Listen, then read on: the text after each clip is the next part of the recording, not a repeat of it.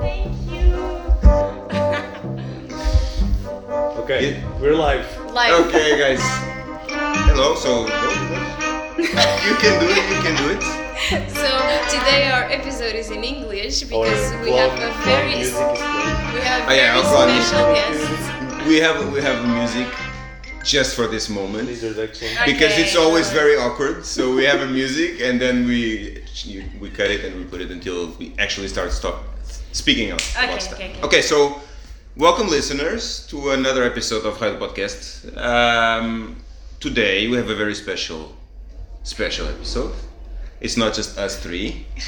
For the first time, you you have the first Guests. guests. Yeah, I'm, I'm, I'm starting to panic a little bit. Uh, the first guest to the Raio do Podcast and introducing for the first time Teresa Mannebach. Okay, I will, I will talk a little bit about Teresa and then I will let her introduce herself to, to our listeners because it's always a very intimate moment. Uh, Teresa is a, a very good friend of Raio do Podcast and a good friend of all of us here at Raio do Podcast. She's an enthusiast of the ocean and of innovation and of those things together, and it's also probably something that we'll talk about during this conversation. She's in the fourth year PhD student here at Nova, uh, and she she comes from Germany. She's been living in Portugal for at least Uh, some years, yeah. some years, yeah. and she speaks uh, zero Portuguese. no, Uh, that's not. okay, 0.1 Portuguese, and uh, she can do her groceries. Uh, and she comes uh, today and she will bring a very interesting topic that she will introduce that we don't really know a lot of, and uh, probably maybe she doesn't know a lot of as well. Manel That's will why we- criticize Yeah. as always. And so we will, uh, we're here to welcome her in open, open hands, open arms. And uh, Teresa, introduce Yeah, yourself to our listeners. Yeah, Go yeah, thank you. thank you so much. So actually my name is Portuguese, right? Teresa without the H. Very Portuguese. My second name is Moana, Hawaiian, but I'm also not from Hawaii, right? My last name, Mannebach, is an indicator that I'm from Cologne, right? So, Excellent. yeah. Um, but I speak a bit of Portuguese, my head. So Yeah, at okay. some so point, we can, in the end, we can try. we can try in the end a bit of Portuguese. Uh, so thank you very much, uh, all of you three, for having me today. Uh, yes, Manuel kindly uh, introduced myself. So I'm a fourth year PhD in management student at Nova SBE. Uh, and my topic is green innovation. In the beginning, I thought it was more about blue innovation, more about I will analyze the ocean industry, but then it was like very broad. So I had to kind of um, funnel this down, and then it became like okay, green innovation. It's a concept in literature, so I have to kind of try to advance that conversation that is going on. Um, and then I was thinking, okay, which industry should I analyze, you know, in order to find out about different green innovation processes? How do they work? Like, we always have incremental innovation and radical innovation. The same applies to the green context. So we have incremental green innovation, radical green innovation, and then, you know, how do the, or how do organizations actually engage in both at the same time? Because both at the same time are needed in order to become truly ecologically sustainable. Uh, and then I decided to analyze B Corps, which makes sense, right? So instead of just, you know, uh, being concerned about profits, B Corps are also concerned about purpose. Be it like a, like a social twist or an environmental twist or both twist. Um, yeah, and then I picked four cases. All of them are in the fashion industry, and this is something we could talk about today. So I'm something of an expert nowadays. Yeah. Manel thinks he's an brings, expert. yeah, Manuel brings a Patagonia hoodie and think he, I, I brought my eye. he's an expert. That from that moment, I just I, like qualitative jump in terms of fashion knowledge was insane. I know a lot about fashion. Yeah, because now you work in the fashion industry, of course, right? Because Yeah. your prior knowledge was at Zero. zero. was below zero. Was Huge below. jump. No, no, it, it's still below zero, but it was a huge jump all the same. No, I'm kidding. I'm kidding. I, I know nothing of fashion. I understand zero of fashion. He's very Yeah. passionate about passion, uh, fashion. Fashion. Yeah. yeah. He's, Nice. he's always saying like I would rather people buy uh, one thousand euro T-shirt Exactly. than Than ten, ten. no hundred. That's how I rationalize Yeah, working for the fashion industry. Yep, that's I'd rather people buying one 100 euro t-shirt than 10, 10 euro t-shirts. Yeah, you have cognitive uh, dissonance, and then you need to kind of cope with it. Exactly, and then that's- you call it rationalizing, but yeah, yeah. It's like Copenhagen syndrome, but instead of being. um, yeah. Yeah, so I think uh, what we could talk about today is like if we think about the fashion industry and if we think about like pioneers, like in terms of sustainability, um, we think immediately about Patagonia, right? Uh, but there, like Patagonia, of course, uh, started because of uh, Yvon Chouinard, a climber. He didn't want to destroy the rocks, and like the uh, mountains and so on. Okay. But if you think about it, surfers, for example, uh, they need the ocean to actually perform their, their passion, right? Or to act up on their passion because most of the surfers I know, they're very passionate about the ocean. They love the ocean so much. I mean, of course, the ocean brings the waves and you have fun in the waves. So you want kind of uh, to preserve the waves, right?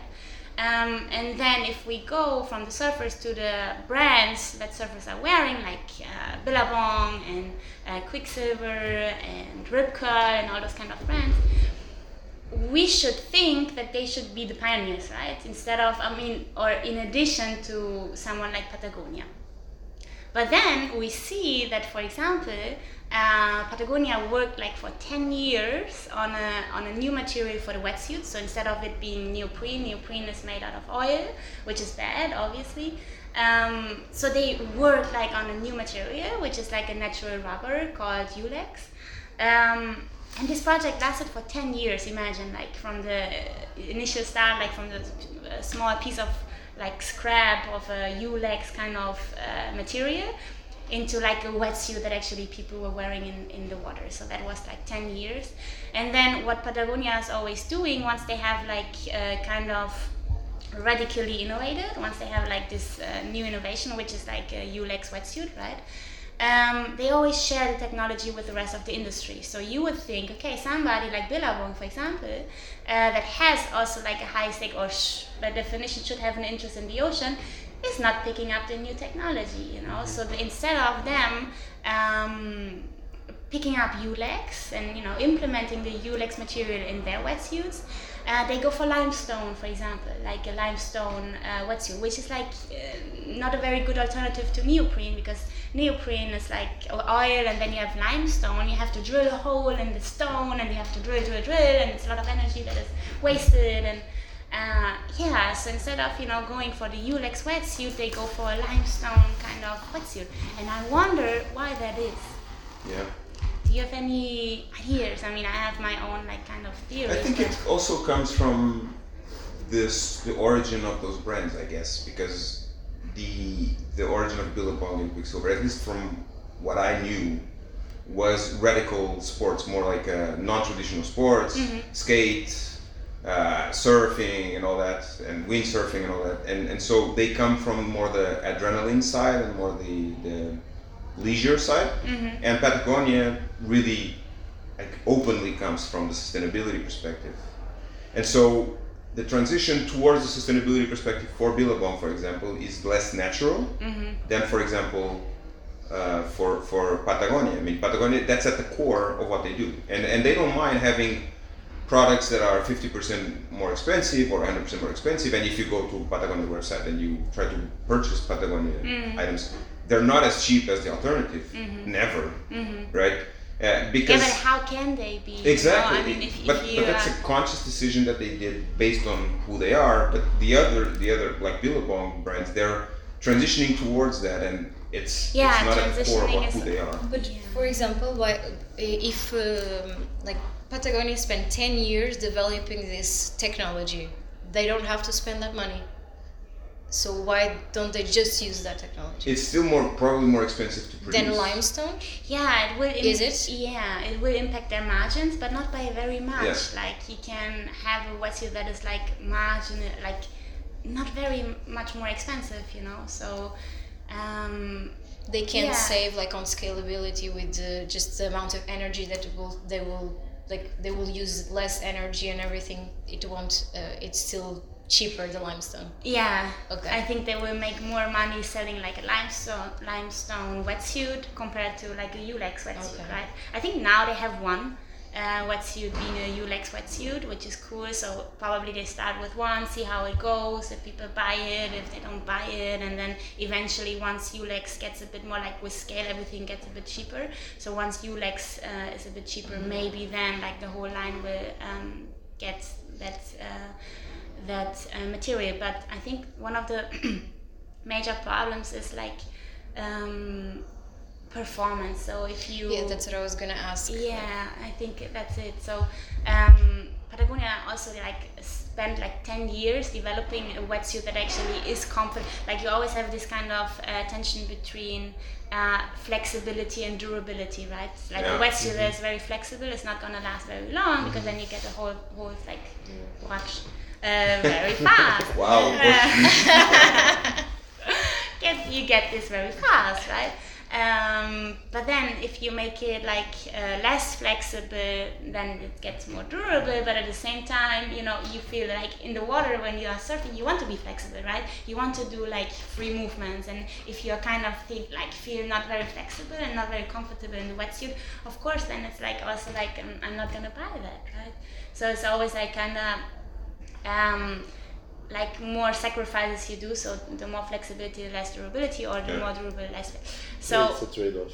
yeah, it's a trade-off. So what Patagonia tried to do is like to turn this trade-off, like either or, into like a both-and solution, right? So we want to have like the most durable wetsuit that is also at the same time the most flexible one. So they spent like all those years, and even now, um, they're trying to kind of improve on the flexibility more and more and more. Because if you have less flexibility, it also means that it fits less body types. For example, I tried, uh, I really wanted a Patagonia wetsuit. I tried it, and it didn't fit and I'm not gonna buy wetsuit that's not fitting. Yeah. right? Yeah. So, um, yeah. So And is there like any like big shot surfers that are using Patagonia? yeah, for example, you have Magic Quiver in Ericeira that is selling um, Patagonia wetsuits. You have like one store I know for a fact because I tried. Uh, oh no, I, I mean I mean surfers like like. an athlete. the like, athletes, um, the, the the athletes are they? Yeah, they are have, they yeah, and they, are they yeah. liking it? They That's it. So they reviews? try, yeah, they try wetsuits and they give feedback. I Yeah. think they like them, so they they keep on liking them more and more and more. The problem with that is like. Uh, if Patagonia receives the feedback and the designers know that the wetsuits are not perfect, right? They know it, but then at least like they think, okay, the wetsuit now is the best it can be at this point in time, right? Um, and if they get the feedback, they know what to do. But then the change can only come like in two years from now. Why? Because if you change uh, everything like uh, over and over, you will create more and more waste, Yeah. right? What happens to the old wetsuits? They're not gonna sell, and if they're not, not gonna sell, you have waste, and then environmental performance goes down as well. So. Um, yeah, it's very frustrating for everyone. Like I go to the shop, I cannot find a Patagonia wetsuit. I'm frustrated, right? So I Yeah. give the feedback. Then the designers are frustrated. They cannot Yeah. implement the change right away because of these two years. But But they have to.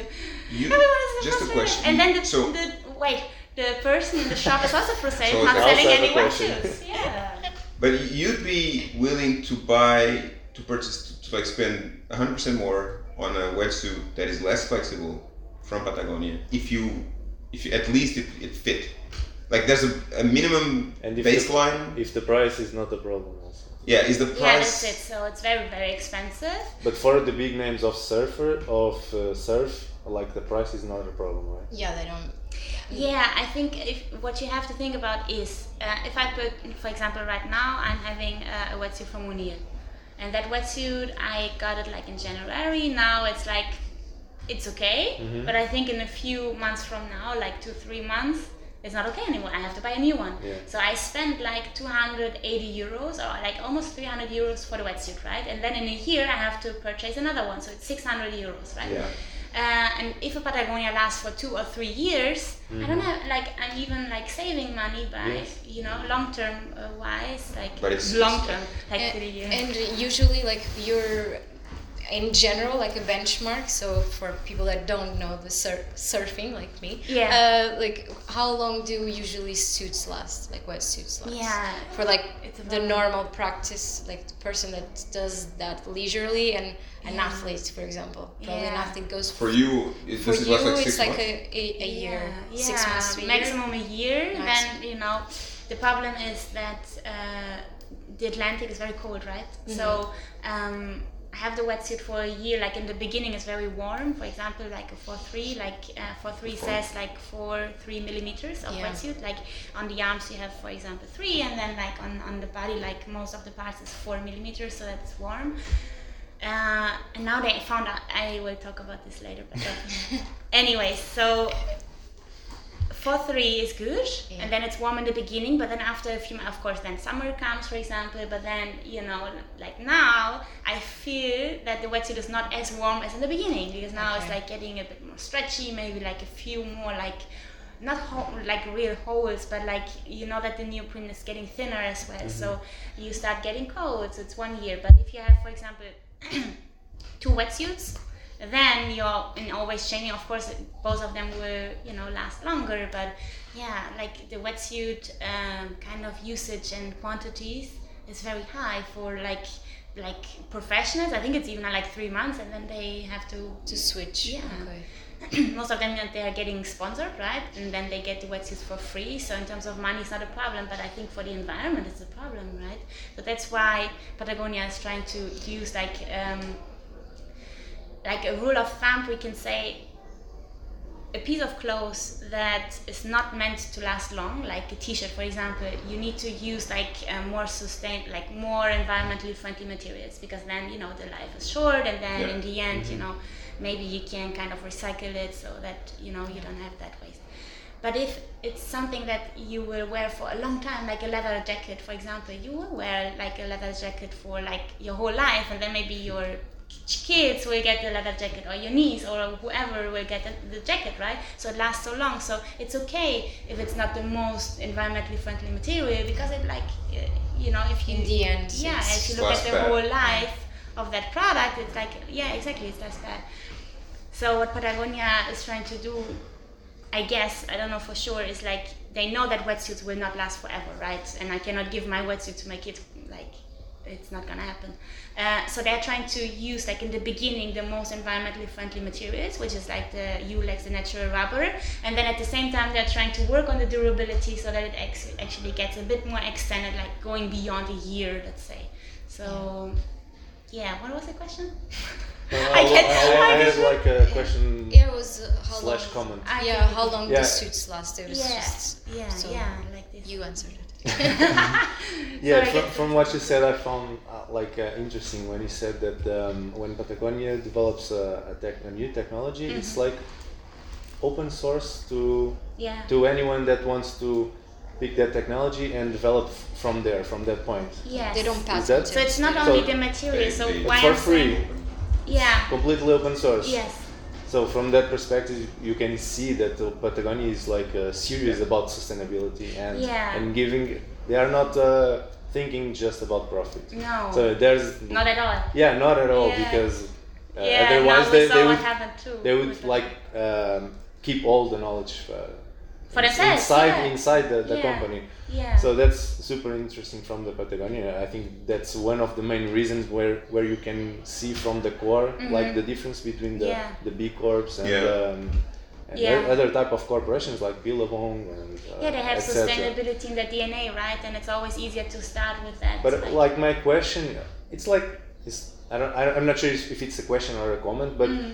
uh, does the competition like um, use that knowledge to start and to develop from there, and then it keeps being open source, so they keep like the knowledge uh, for them and try to make profit, like. Patagonia develops this technology A, and we have this technology, and they give all the knowledge they have, and then Billabong picks pick, pick that technology from there and develops something new, technology B. So Yeah, probably whether- they they sell that technology B, and they do not open source how they develop that part, right? Probably not. it's Probably something not. that I don't know. Uh, I don't know. So So there's a co- uh, that com- uh, that concept that's co-opetition, and it would be interesting if Others would participate as well if Billabong would keep it open source. Yes, yes, Yeah. yes. So Patagonia made that first move of making something new and it's open source. Let's keep it open source Mm-hmm. from from there on. And I think that's not happening, at least from what I understand. that's- I'm So they're not, not, sure. even using the technology. or they in are, this are not even using. Yeah. Yeah. Yeah, they only started like now, which is like uh, I don't know how many years after they have first shared like uh, Yulex, right? But um, yeah, it's a bit uh, it's it's inter- interesting in a in a not so positive way, right? Because um, they should be like all for the ocean, right? And like the whole industry should be working together because they have a common goal, right? They want to like not only ocean but like the whole environment. They want to save like uh, planet Earth, right? Yeah, because we know planet Earth is like kind of dying because of humans, and uh, so they should be fighting for the same thing. So sharing like uh, a technology, and it's not only that they share the material, but it, there's more to that, which is if you create a product with a specific material, you have to kind of see what are the different kind of um, substances you mix for the material to be uh, to perform right? So you need to kind of create a product that performs. Yeah. and it's not as easy as it seems. Like you put Yulex into the wetsuit and it performs. No of course not. You have to like kind of they are using like uh, recycled uh, car tires in it. They use like uh, like different kind of um, materials and also chemicals which is kind of a you know can be bad this way but they have to use it just to make the product perform right? And this is also something they share like you can you, you can uh, mix Yulex with that and this and that and then you have a wetsuit that Yeah. performs like this. So it's not only that they say you need to use Yulex and here those are our suppliers you know welcome. Um, it's also that yeah you take the Yulex and you you know create the product in that way Like the formula. So they share a- the formula. there's an they industrial share a formula. You can say Yeah. formula. Yeah, Yeah. I think that's the right word. So they share like the whole It's formula. like a chemistry right? formula. Yeah, that took them like so many years to develop, right? And this A is recipe. like yeah, and this is like uh, this is a best practice of like a radical green innovation project, right? Yeah. And Billabong does not have, they don't have to invest in that uh, type of, right? course. They so can what start they are from doing, there. yeah, yeah. For them, it's also like um, like a radically new product in the end, right? Because Yeah. it's something that they have, they have never it's like kind of like for free almost. Yeah, for the um, the development. and yeah, test- that's it. the So they can just take it, do Yeah. everything that Patagonia says, and then they have the wetsuit like as similar as uh, Patagonia, right? But it, it- it's interesting because I think, and what I think, uh, uh, there's other examples as well that I see doing that. Also in all in mergers and acquisitions, for example, when a company acquires another one mm-hmm. because of a specific tech or a specific product or a specific process, mm-hmm. and in the end they cannot make use of that product or tech because of cultural differences, Yeah, because they're just not the same people and they don't think the same way, and it, mm-hmm. it's it happens in so many acquisitions that the acquiree loses value. Uh, and I think it's kind of the same thing here. You know, even though the, the- one of the difficulties in tech sharing is not the actual access to tech, because they have access to tech in the mm-hmm. end mm-hmm. for free, mm-hmm. but that Billabong people will say, "We did not build this." And this, you know, we don't we don't condone this. We don't like this. We hate this because this is not haven't hasn't been built by us. And maybe they will build a separate thing that is that's basically the same thing, uh, in, instead of using the same that, that thing. That, what that happens, Tesla does the same thing. Tesla, I don't like Teslas.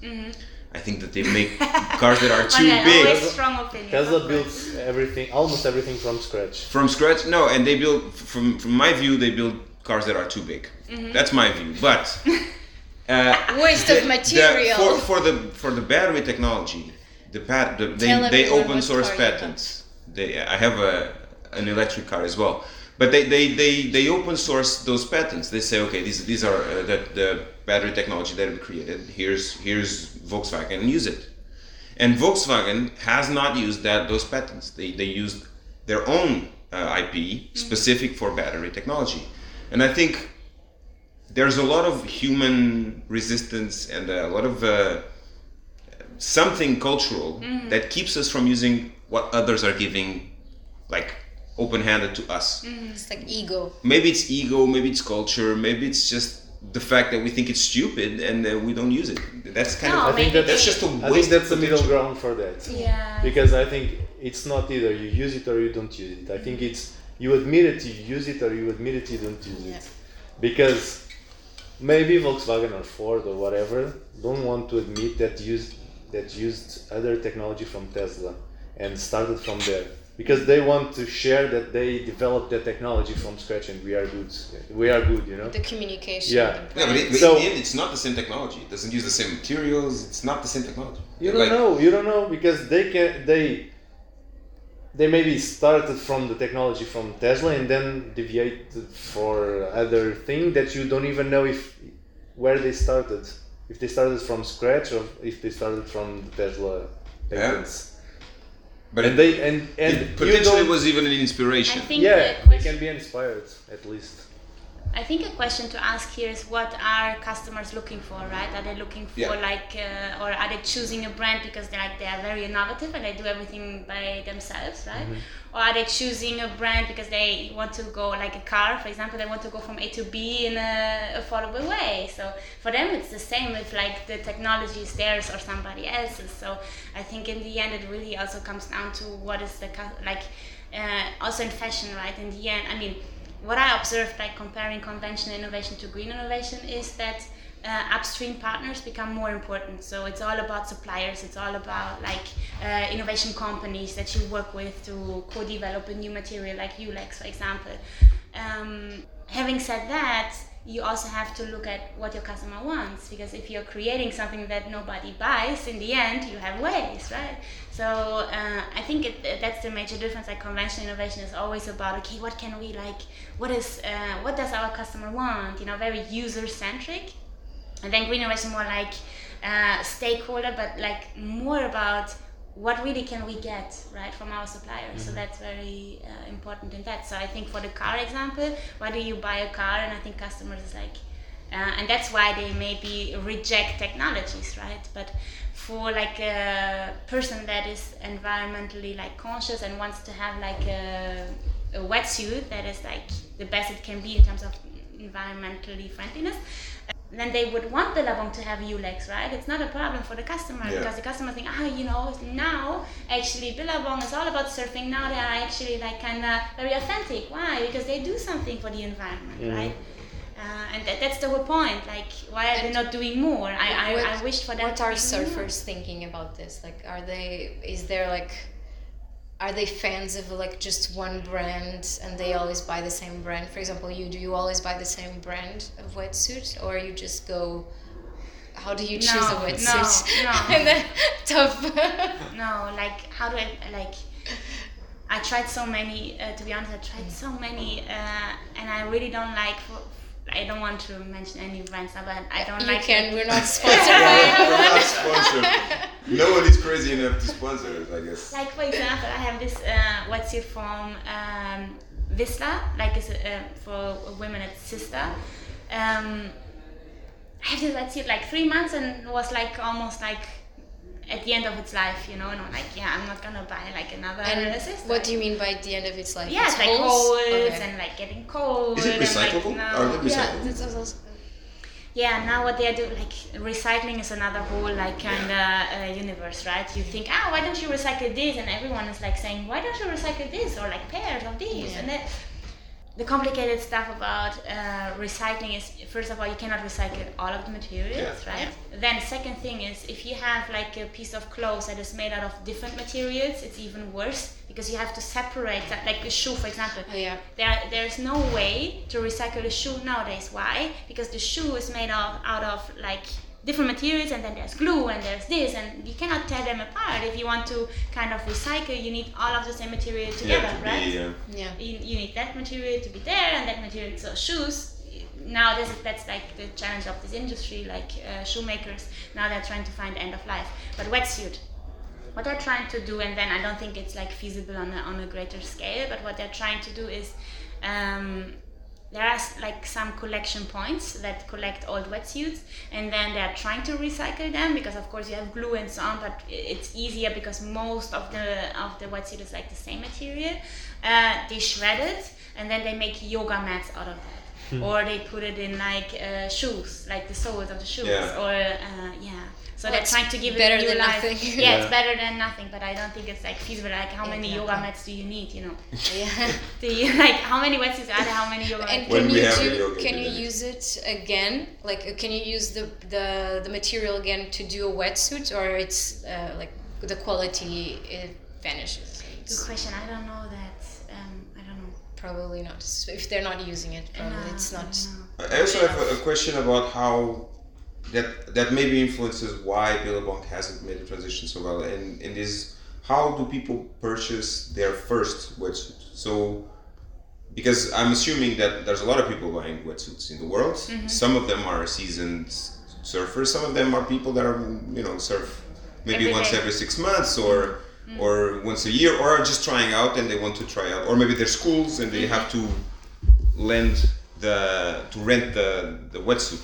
So in those cases, the decision is a little bit different. I'm maybe I'm, I'm more price sensitive in those points, and yet I'd like to be more sustainable in those situations. So mm-hmm. my question is, how do people select their first wetsuit, and is it is that process influencing the way Billabong is thinking about the, the issue? And maybe they're just saying, okay, we are targeting new surfers, and new surfers will buy the cheapest one. Yeah, that's another thing. Yeah, it can be. Uh, because, for example, Patagonia is not offering a wetsuit for 100, 100 euros or 150 euros, right? They are not, they don't want that, Yeah. and they're not doing that. But Billabong is doing that because, yeah, also have surf schools, right? So, he, like, those surf schools are not gonna put, like, they need so many, they don't Yeah. gonna purchase, like, the most expensive. So, they are developing wetsuits that are uh, cheaper. Uh, but I think that's like surf schools, and then you have like people buying the first wetsuit. I don't know. I think it's always like first um, criterion is always like, does it fit, right? Do I feel comfortable in the wetsuit? And then it doesn't really matter what brand it is. Like as long as it's in their price range and if it's flexible and like comfortable, you're gonna buy it. I think like maybe in the end, if you have like two wetsuits, one is more environmentally friendly than the other, but both are the same in terms of performance and like um, price, then Yeah. probably they will take the more envi- like But sustainability that's not a yeah. purchase, right? But typically, But- you have the tra- we have the trade-off. The trade-off is price, and if you're a new surfer, you will go for the cheaper one. Price and uh, yeah, And then the one that that like fits the best, right? Yeah. I had like uh, some of the interviews I did. One a person said that sustainability has to be a free gift with purchase because uh, the person said that nobody is ever like willing to pay more to have an, like an environmentally friendly. That's not uh, true. And I also thought like, okay, that's a bit like it's exaggerated, right? I mean, it's not true. uh, It's for not a true, brand, but maybe the majority of people yeah. It's, Don't if it's think a about free this. gift, yeah, everyone would kind of, you know, say, okay, I buy this one because it's more environment costs the same, but it's more environmentally friendly. So I go for that one. Yeah. Uh, so it's a free gift. I understand that, but I think like Patagonia has proven that people pay more, right? Yeah. Like to Yeah. have something that is better for the environment, something that is also better for like uh, people, like fair trade, for example, or Yeah. uh, And there's a trend in, in fashion generally, not luxury fashion, but fashion generally. Or there's a specific type of fashion that is trying to uh, price fashion according to all its costs, right, and including the externalities, because many of them are not are not being taken into account. And so, the price of uh, like a plain shirt can be three times, four times as high as as you're typically used to pay, but they're just committing to that and say, okay, no, that this is the, the actual cost of the of the item, and you sh- mm. you should be prepared to pay for that mm. cost. So I think that there's a market that pays a mm-hmm. premium for sustainability. I mm-hmm. don't think it's the It's vast the majority, majority. of people, I but think it's a very, it's very But I think minority. it's growing. It, it's the same thing. I think again, a parallel with the cars.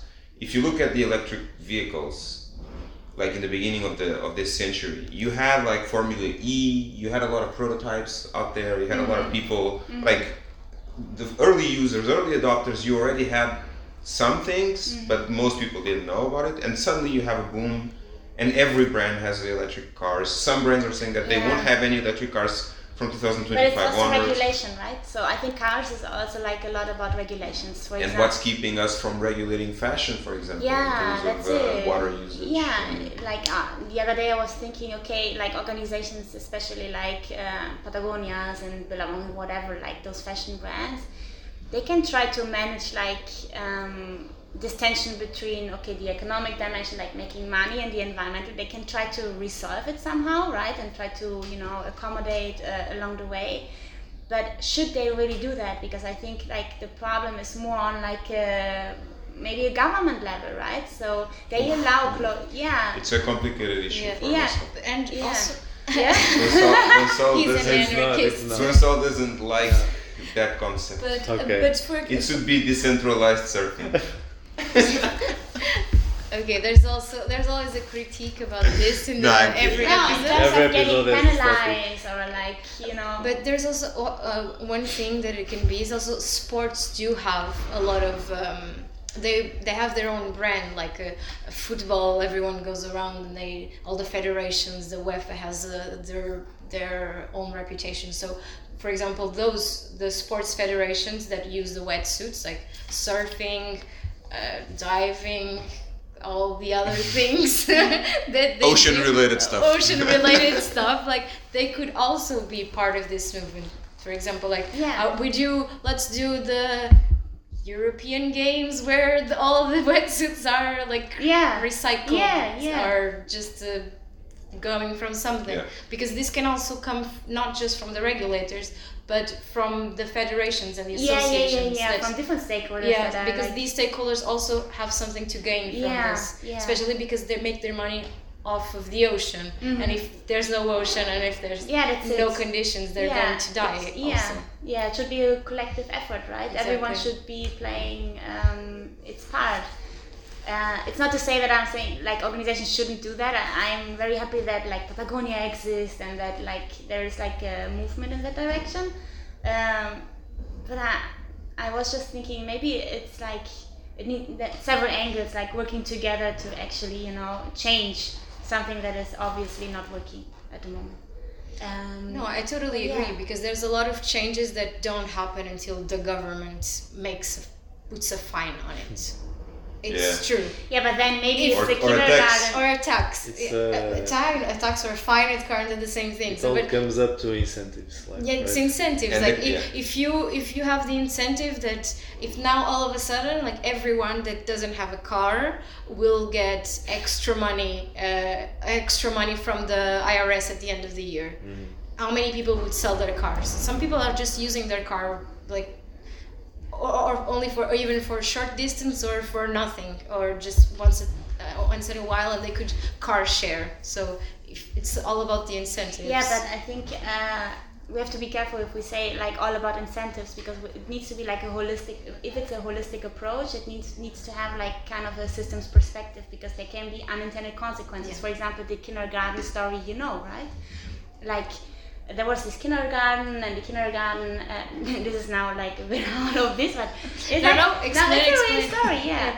So there's this kindergarten, and then um, obviously kids playing and so on. And at the end of the day, the parents were supposed to pick up the kids, and the parents were always late, like yeah. always, like half an hour late and so on. You know it, right?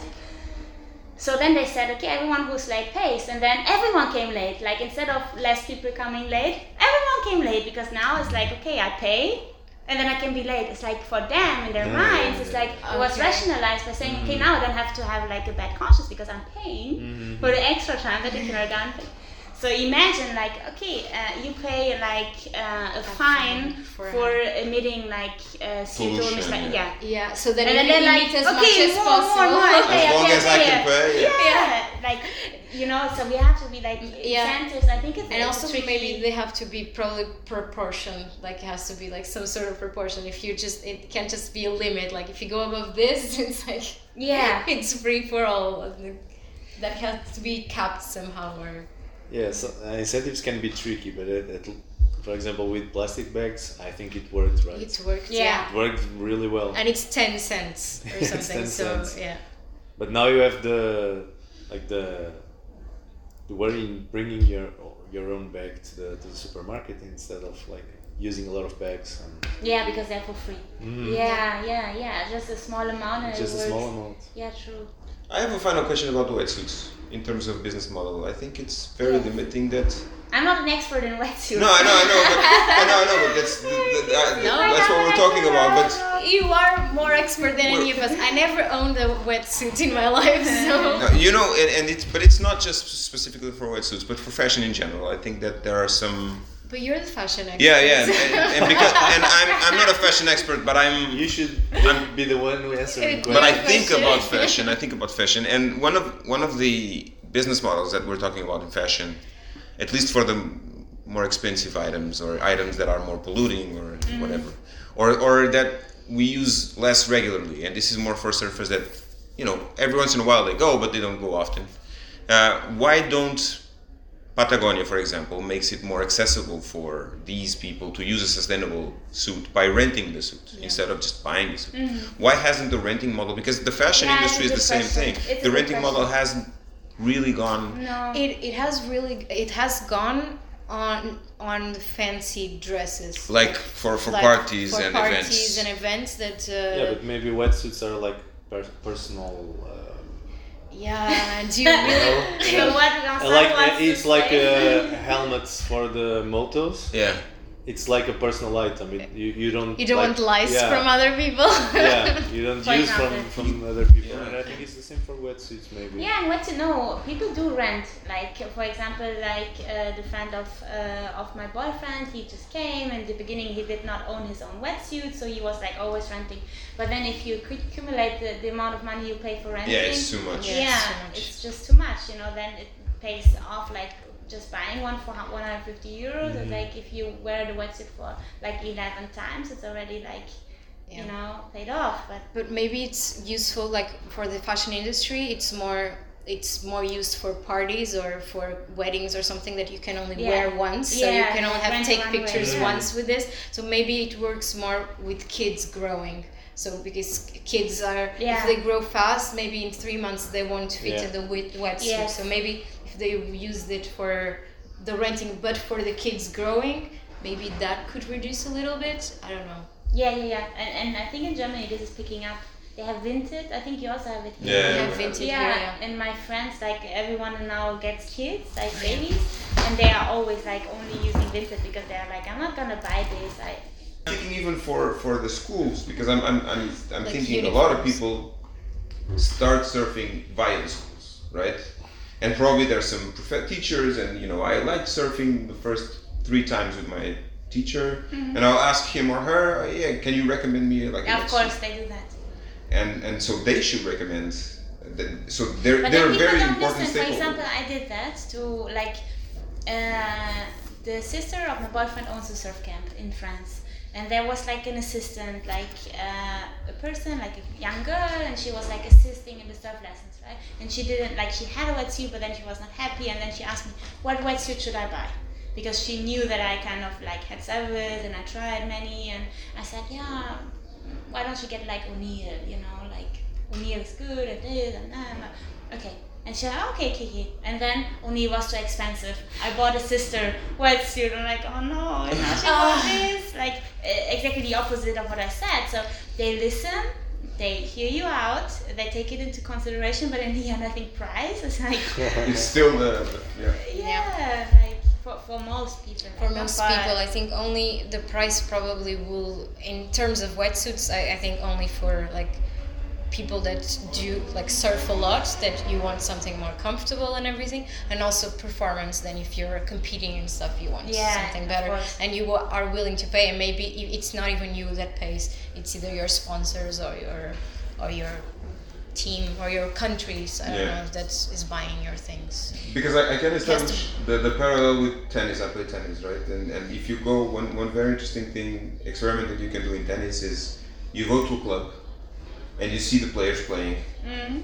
And most of them will have the same brand of the rackets, either Wilson or Head or Babolat or Yeah. Prince, right? You, you, you, you get out of that club and go to another club in the same area, and the, the rackets will be from a different brand Mhm. right? But always in the same club from the same brand, right? Because it's like a word of mouth. People say, "Yeah, this this racket is great," and Yeah, yeah, yeah, yeah. it starts they- like that. So the, the, the club, the, the stakeholder of the club, for if I was selling Babolat, for example, if I was working for a tennis brand, I would probably uh, try to get the clubs on my side because those are absolutely critical Of for people to choose their first course, racket. And once you course. choose your first racket, you you keep using the same. Yeah, it's what happens uh, with the soft schools as well, right? Most of them have Rip Curl because Rip Curl is like uh, very cheap if you get it like for like uh, retail, like wholesale price. Yeah, yeah, You for get for wholesale. wholesale price. Uh, so it's very cheap. So most of the schools they have like Rip Curl suits, and then of course the students they see ah it's a Rip Curl, maybe I should get a Rip Curl suit, and then they go for but then Rip Curl is like 350 euros or I don't know. So And the I- retail Is that a lot? 340. It is. I a ask you, do you find Yeah, it a? I don't know. no, you said like, you said, Well, she said the wetsuit the starts websites from 100. 150, right? Yeah, it starts from 150. Yeah, yeah. And you think rip curl, curl is like not good. Uh, Oof. Ooh, the question. Ugh. no, no, This- you, you can say it. we're we're If the not this wetsuit term. is uh, not good. Live on yeah, if, if, if, if do they last? Do- Is, is that one of the brands that is like why are why are the sub schools doing rip curl? No, Rip Curl is good. Um, I think they are doing it because of the price. They get a good like Okay. uh, partnership. It's easy to get like a partnership with Okay. Rip Curl, so they do that. Um, the wetsuits are good. Uh, I just find them too expensive for what I get, you know. And then okay, I have a guarantee and I give it, and then they do like a horrible job of repairing the suit, and I want to have a good experience with uh, Rip Curl. So yeah, I'll try my way. Maybe now after O'Neill, I don't know which one I will get. Okay. Oh, so you were t- now you were talking about uh, repairing. So do are companies repairing wetsuits? Yes, Are, yes. Is it free? Is it a service? Like how is it working? like they give you a guarantee i think it's one year uh, for most of the brands it's one year. And then uh, if you have like a hole or something you can just uh, like depending like on the stitches for example like if it's on the stitching and it's like a design thing and then they will do it for free. But uh, uh, if you pass like the year like okay now you have to pay like 40 euros i don't know how many like for uh, Because that could be an option as well, like in terms of sustainability for the Yeah. suits to last longer. Like if But- they, but I don't know if they stop. Like if you're probably more, you're gonna be cold anyway, even if they. There's one uh, woman like in Cascais uh, who repairs wetsuits and she's very good um, and she does it in a way that it's not hurting because if you use the glue because there's glue like in the surf shops you can buy like wetsuit glue and you can glue it yourself but then the glue always like uh, Scratching like the yeah, skin. yeah, and then you have like oh, it's horrible. It's really Mhm. horrible. But she's like, um, she has neoprene there, so she puts like the glue, but then also neoprene, and she does some stitching, but in a way that it's not hurting. So she does a wonderful job. But once it's starting to like get holes, it gets holes like everywhere, and at some point you're like, yeah, Why, why bother? Like, might as well I buy would buy one. it. as new well one, because you're gonna spend more money on like on fixing it. yeah. Not only the money, but also performance of the suit. You know, it's like it, it's just like it's not so warm anymore and you don't want to be cold in the water and yeah because if you're cold you're like this and you cannot serve it if you like Is it legal? One year wa- uh, warn- warranty? Yeah, the, Legal Yeah. Like Because usually it's was two Like years, mandatory right? for three years now. two or three. for yeah. any years. item. Yeah. any you, item you buy a computer. Yeah. You have like three years warranty. Is that so? Yes. I didn't know that. From to, Uh, I from the beginning of this ye- year, uh, it starts like it's now it's It's three, European three Union, years. right?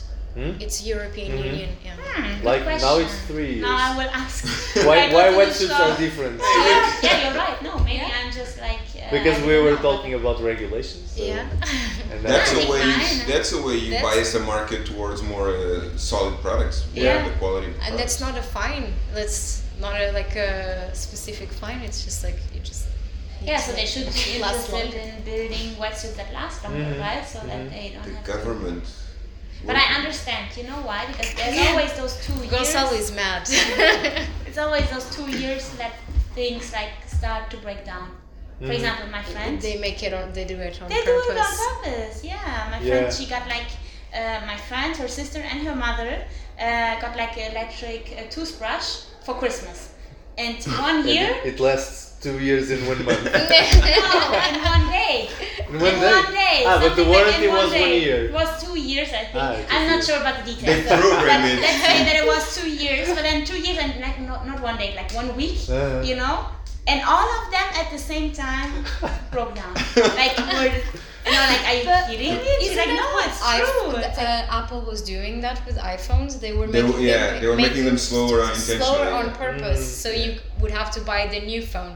So I think they're not. Le- Ah, it's not legal to do it anymore. I yeah, think. but you you can you can like the the regulators can tell for sure if they are doing, doing it that or on not. purpose or not. I think Apple, because the, the impression that I got from Apple uh, was that they're not doing it, but what they do is like you have to have a new iPhone to run WhatsApp, for example. Yeah, like exactly. you have the old yeah. version, Yeah. and then they say you cannot use uh, or Spotify, you cannot use it on that version It's anymore because same, not it's just compatible another with this. method. It's, It's the yeah, same. exactly. It's It's, the another same thing, but another Yeah. method, right? Yeah, it says So, something that you. I, I saw somewhere that they like when now when you buy a phone, they can like because I just I bought a phone recently and I saw that you you they say uh, this phone will last for three updates of the Android, for example. So so like it's better to buy like you have to think about like how when was the last update what's the this one do, Yeah. do i buy a phone and it's already i have to update it and then i only have two more updates Exactly. or something I don't want the updates.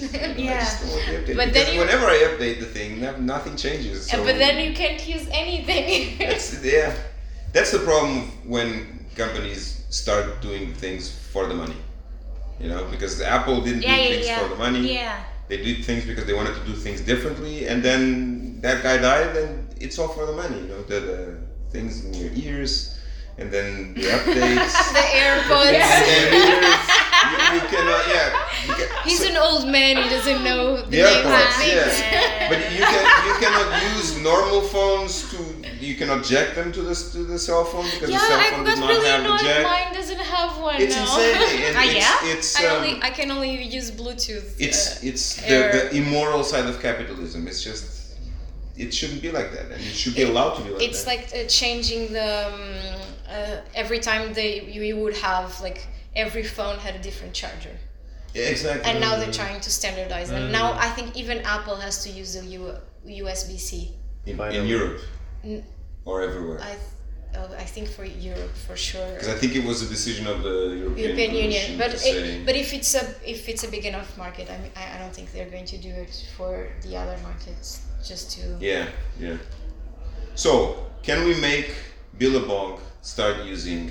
No, I think one last point maybe, including well. okay, it's nice like brands, okay, you know, but then we have to understand everything is connected, right? Like supply side, and then you have to, like, my point is, if I go and see like my surfer friends, not all of them are like, oh, we have to do something for the ocean, you know, or we have to like buy a suit uh, that is more durable, or we have to buy like clothes that is like more environmentally friendly, or we have to like, I think in the end like clothes can never be like sustainable because in the end it's like, I don't know how to put it like, if the if it's between like producing and not producing, not producing is always more. Yeah.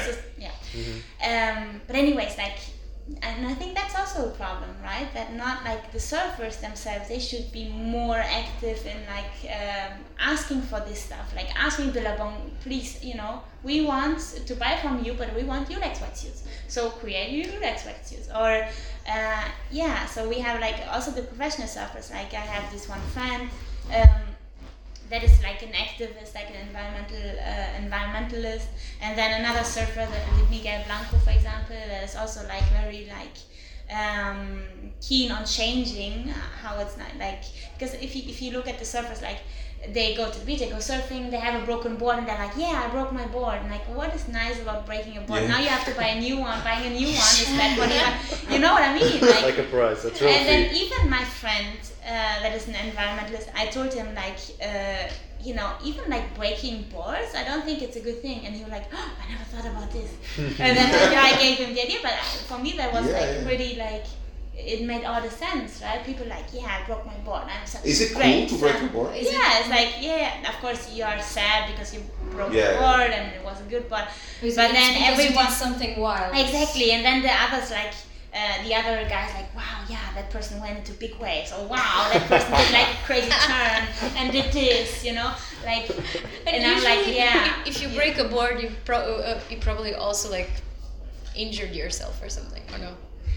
yeah, But that's cool too. yeah, you can also enjoy yourself and not breaking the board. That's like uh, awesome. But how can people? I mean, I understand in general that you, you don't really see, like you don't have, you don't interact with pollution mostly. In You do, day. you do, you do. Now more and more. For example, like if you go uh, surfing in Carcavelos, you see like As a surfer, as a surfer, what I, I mean, people in general, Yeah. they, they we can breathe the air. Yeah. We can the uh, the, the the water coming out of our tap water or is is good. Mhm. You know, we can drink it. So it's easy to forget that the, the, we're destroying the planet. Yeah. But a surfer does not have that luxury. A surfer sees plastic in the ocean. He sees Yeah. Yeah. pollution. How can some surfers ignore this? Yeah, that's it. And I think it's like very like it's it's strange. It's really strange for me. It's very strange. I don't know how to put it better. Like So your conclusion was innovation is about people, and we have to change the mindset of the surfers.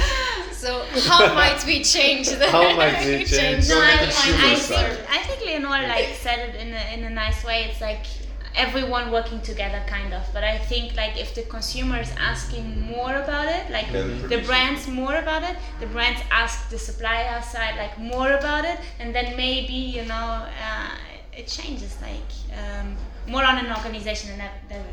Do you want to give some kudos to some like initiatives or organizations that are helping to save the ocean or be more sustainable, or, Or some like websites or organizations where people interested in helping can mm-hmm. go or uh, surfers. or surfers? surfers? Yeah. like for a for a, a person like us, if we want to start somewhere, where would we start? to Yeah, help? well, I think I can only talk about myself. So what I try to do, um, also during the PhD, but now with the PhD is also a bit uh, more complicated because doing the PhD is like a lot of work, right? Obviously. But actually, my friend, the one that I talked about, like the environmentalist, he was always like having this dream of we need to create um, marine protected areas, Yeah, like along the yes. coast, right? Yeah, MPAs. We talked about that. Yeah, exactly. So, uh, and he's like, we need to do Topic this, for like, another episode. Right, yeah, It's a big maybe. Maybe we can invite him so he talks it. Yeah, we should. yes. We should we do a series of ocean related. yeah. So, um, like having one marine protected area all the way from Costa up to Nazaré or even like uh, more to the north, you know, like ideally like the whole Portuguese coast, like only one MPA, you know, like uh, of course um, not like the extreme form of MPA, like nobody can go to the water, nobody can take fish and so on, but like a bit more regulated. So and also like supervised, let's say, that people, you know, they manage this MPA, they, they um, check the quality of the water, they check what people are doing at the beach, they check like everything is like being checked and managed and uh, kind of um, yeah controlled in a way like control always seems like a bad thing but i think in that case it might be a good thing Mhm. right so uh, he um, now i think it's like uh, and like it became like um, think it's i don't know what form of organizational structure he has if it's like a non-for-profit like i don't know what's the legal legal uh, thing behind it but it's called uh, hope zones foundation and he's a what? hope zones Hope Zones Foundation. yeah, Okay. we'll put it in the show notes. Yeah. Yes, yes, yes, yes. We can put a link. So yeah, I think there's like a website, everything, and he's always looking for people to actually uh, get involved and uh, hope zones because of uh, MPAs, right? Like marine Mhm. protected areas. You you create like those zones. Yeah. That is a source of hope because you know then Yeah. it means that actually the wave will be protected. You have um, Save the Waves uh, coalition, for example. Um, yeah, I think that's like the f- two things that come to my mind now. Like you need, or you can have like extreme Where are forms. those uh, organizations operating in Portugal? Save the Waves and Coalition. Save the Waves, I think it's uh, American, but then um, Ericeira, for example, was like a, a reserve, like World Surfing World Surfing Reserve. I think that's the term. I'm very bad with those terms, but I think uh, like Save the Wave Coalition like gives certifications to beaches and areas. Like Ericeira, for example, had like a certificate, let's say. Um, and then you also have like those extreme forms like extreme forms, what ter- like, people like environmental terrorism. for example now yeah wait i don't remember the name now but those guys are like the problem with fishing no now specifically about fishing because fishing like uh, overfishing is like a real problem We're right starting a new topic right now. sorry maybe for the next no, no, no, just, well, just but- like the problem with like overfishing is not like the local fisheries like Uh-huh. they almost cannot catch any fish It's anymore because you have like huge boats that illegally go uh, to the sea Take and they Mhm. catch every fish right Everything, they ca- yeah. yeah so you have this organization and now i forgot uh, the name Greenpeace. no it's like yeah, but it's probably like like the pi- like They are really pirates, activists, right? The Greenpeace. Yes. yeah. Sometimes Sometimes. they have various sites, but yeah, they, sometimes they hook themselves to whalers. And Mm. stuff. Yeah, yeah, that's not that. So there's this organization that actually, you know, they own boats and then they go and they try to catch the like those big illegal boats. They also does do that.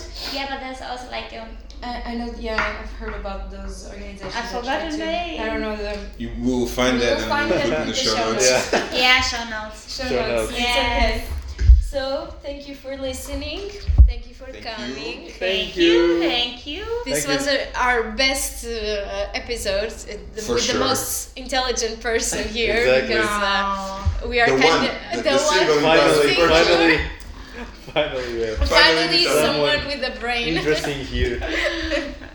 after what's 15 16 episodes we are able to get uh, An interesting one. an interesting I'm sure one the episodes were very good as well. They're in Portuguese. they were in Portuguese to listen. you can Yeah, I can practice. because like Right.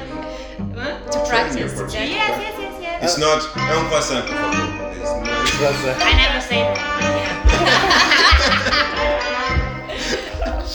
okay All right, people. And uh, yeah, yeah. Olha.